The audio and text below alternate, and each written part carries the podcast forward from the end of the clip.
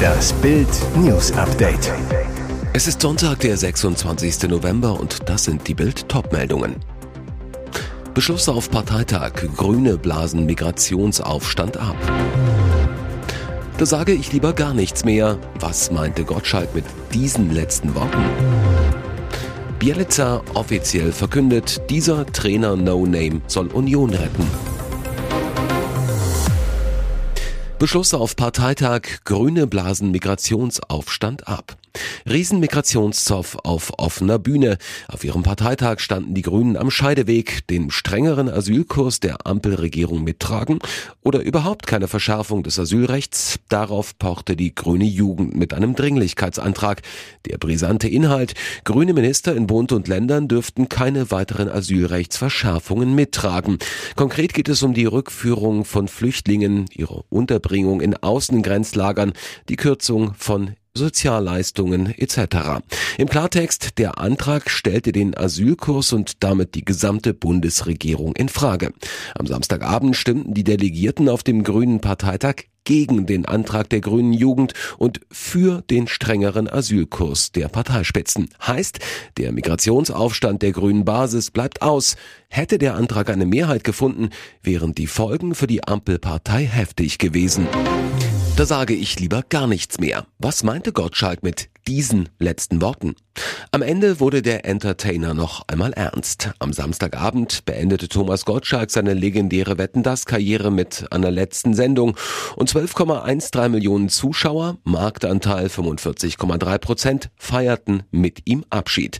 Zum ersten Mal in der Geschichte der Show endete Gottschalk auf die Minute pünktlich. Um 23.20 Uhr wandte sich Tommy noch einmal an sein Publikum und erklärte seine Entscheidung, die Moderation der Show hinter sich zu lassen und löste damit Riesendiskussionen aus. Als ersten Grund nannte der 73-Jährige die Tatsache, dass er die jüngeren Promi-Gäste ja gar nicht mehr kenne. Es ist doch Blödsinn, wenn ich frage, wo bleiben Sophia Loren und Rod Stewart und die sagen, die können beide nicht mehr laufen. Gottschalk weiter, der zweite Grund ist natürlich der, dass ich, und das muss ich wirklich sagen, immer im Fernsehen das gesagt habe, was ich zu Hause auch gesagt habe. Inzwischen rede ich zu Hause anders als im Fernsehen und das ist auch keine dolle Entwicklung. Bevor hier ein verzweifelter verzweifelter Aufnahmeleiter hin und her rennt und sagt, du hast wieder einen Shitstorm hergelabert, da sage ich lieber gar nichts mehr. Ungefiltert gab es von Gottschalk am Samstagabend unter anderem Kritik an der Bundesregierung. Bergab geht's sogar in der Schweiz von alleine. Wir in Deutschland brauchen die Hilfe der Politik dazu, dass es bergab geht, formulierte der Entertainer aus dem Stehgreif und erhielt dafür großen Applaus im Saal. Bielica offiziell verkündet, dieser Trainer No Name soll Union retten. Die Suche hat ein Ende. Union Berlin hat einen Nachfolger für den einstigen Erfolgstrainer Urs Fischer gefunden. Nenad Bielica wird bei den Köpenickern das Amt des Übungsleiters übernehmen. Das gab der Club am Sonntag offiziell bekannt. Nenad wer? Der Kroate ist tatsächlich kein Unbekannter im deutschen Fußball. Von 2001 bis 2004 spielte er für den ersten FC Kaiserslautern. Der ehemalige Rote Teufel spielte auch in Spanien und Österreich.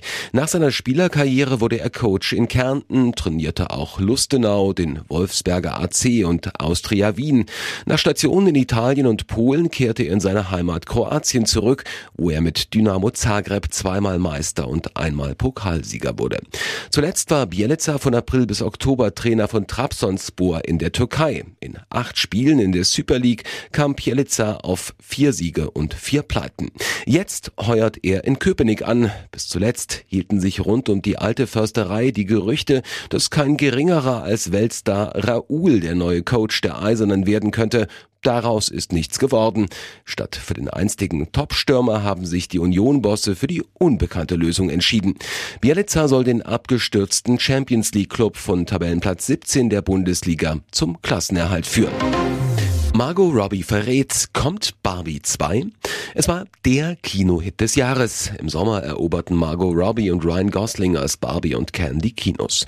Der Film Barbie spielte mehr als 1,2 Milliarden Dollar ein und ist damit einer der erfolgreichsten Filme aller Zeiten in der Geschichte von Warner Brothers und der umsatzstärkste Kinofilm des Jahres weltweit.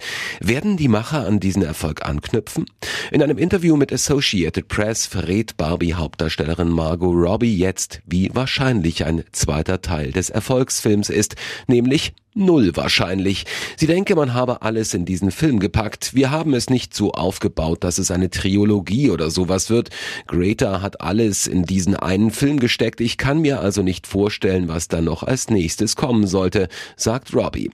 Auch Greta Gerwig, die mit dem Barbie-Film zu der ersten Regisseurin eines eine Milliarde Dollar Films geworden ist, beteuerte in einem früheren Interview mit der New York Times, es ist keine Fortsetzung von Barbie geplant. Im Moment ist das alles, was ich habe, stellte sie klar.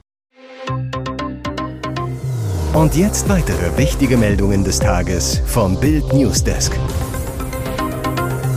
Keine Sekunde würde Kathi Hummels zögern. Mein Traum wäre eine feste Rolle auf dem Traumschiff, sagt die Moderatorin und Unternehmerin zu Bild. Würde Florian Silbereisen mich fragen, ob ich längerfristig in seine Crew einsteigen möchte, wäre ich sofort dabei.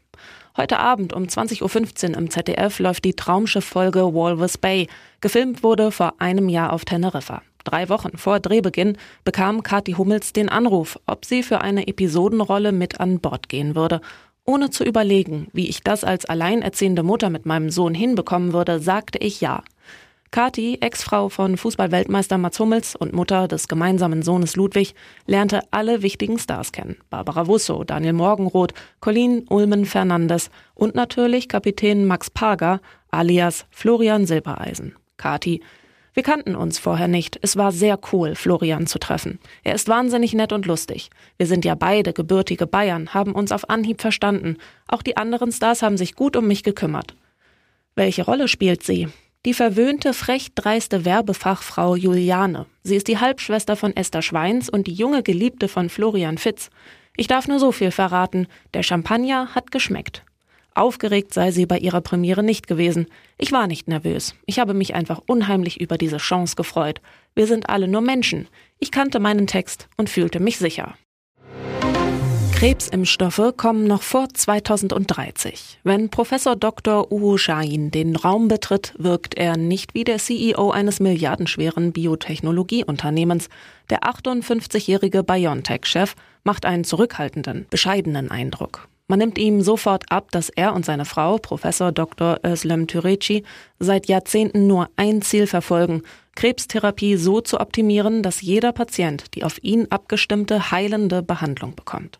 In Deutschland erkranken jedes Jahr knapp eine halbe Million Menschen an Krebs. Rund 240.000 Menschen sterben jährlich daran. Damit ist es die zweithäufigste Todesursache. Das soll sich ändern, so der Wunsch der BioNTech-Gründer. Beim Bildbesuch verrät Shahin, wie nah sie ihrem Ziel wirklich sind. Wir wollen Krebsimmuntherapien entwickeln, sodass das körpereigene Abwehrsystem den Krebs bekämpfen kann. Wir haben Krebsimmuntherapien gegen verschiedene Krebsarten in der klinischen Entwicklung, zum Beispiel bei Brustkrebs im metastasierten Stadium, bei Dickdarmkrebs nach der Operation, also im adjuvanten Stadium, wie auch bei Bauchspeicheldrüsenkrebs und Lungenkrebs. Und weiter, wir erwarten, dass unsere ersten mRNA-basierten Krebsimpfstoffe noch vor 2030 zugelassen werden können. Den ganzen Bild Plus Artikel lesen Sie auf Bild.de. 50 Verletzte, vier Polizisten in Klinik. Der Randale-Skandal von Frankfurt. Ausschreitungen bei der Partie Frankfurt gegen Stuttgart. Vor der Partie gegen den VfB gibt es Probleme beim Einlass ins Stadion. Ordner werden von Frankfurt-Chaoten attackiert. Auslöser? Offenbar wurden die Kontrollen angepasst, liefen nicht wie in der Vergangenheit ab. Auch Rettungskräfte werden laut Polizei angegangen. Die Ordner rufen daraufhin die Polizei. Die Chaoten, darunter laut Polizei zahlreiche Mitglieder der Risikofanszene, gehen daraufhin auf die Einsatzkräfte los. Sie bewerfen die Polizei mit Flaschen, Eisengittern und Pyros. Die Beamten gehen mit Pfefferspray und Schlagstöcken gegen die Chaoten vor. Auch unschuldige Fans sollen dadurch verletzt worden sein, unter anderem Kinder. Viele empfinden das Vorgehen als unverhältnismäßig.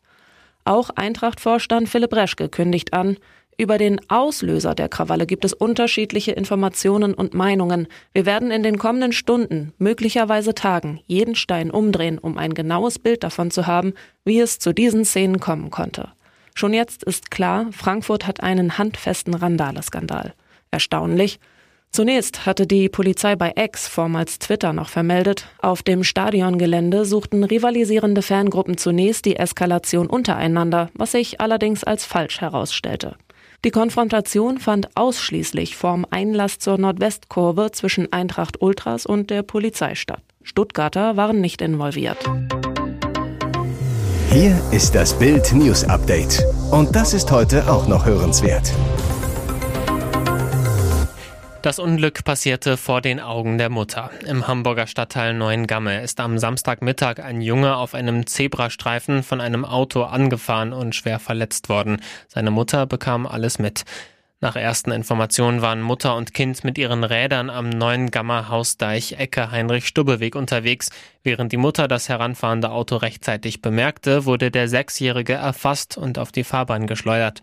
Er sei nach dem Unfall ins Krankenhaus gebracht worden, aber ansprechbar und nicht lebensgefährlich verletzt, sagte ein Polizeisprecher. Wieso die Autofahrerin den Jungen an dem Zebrastreifen übersah und es zu dem Unfall kam, ist unklar. Es gebe keine Hinweise, dass die 54-Jährige zu schnell gefahren sei, sagt die Polizei.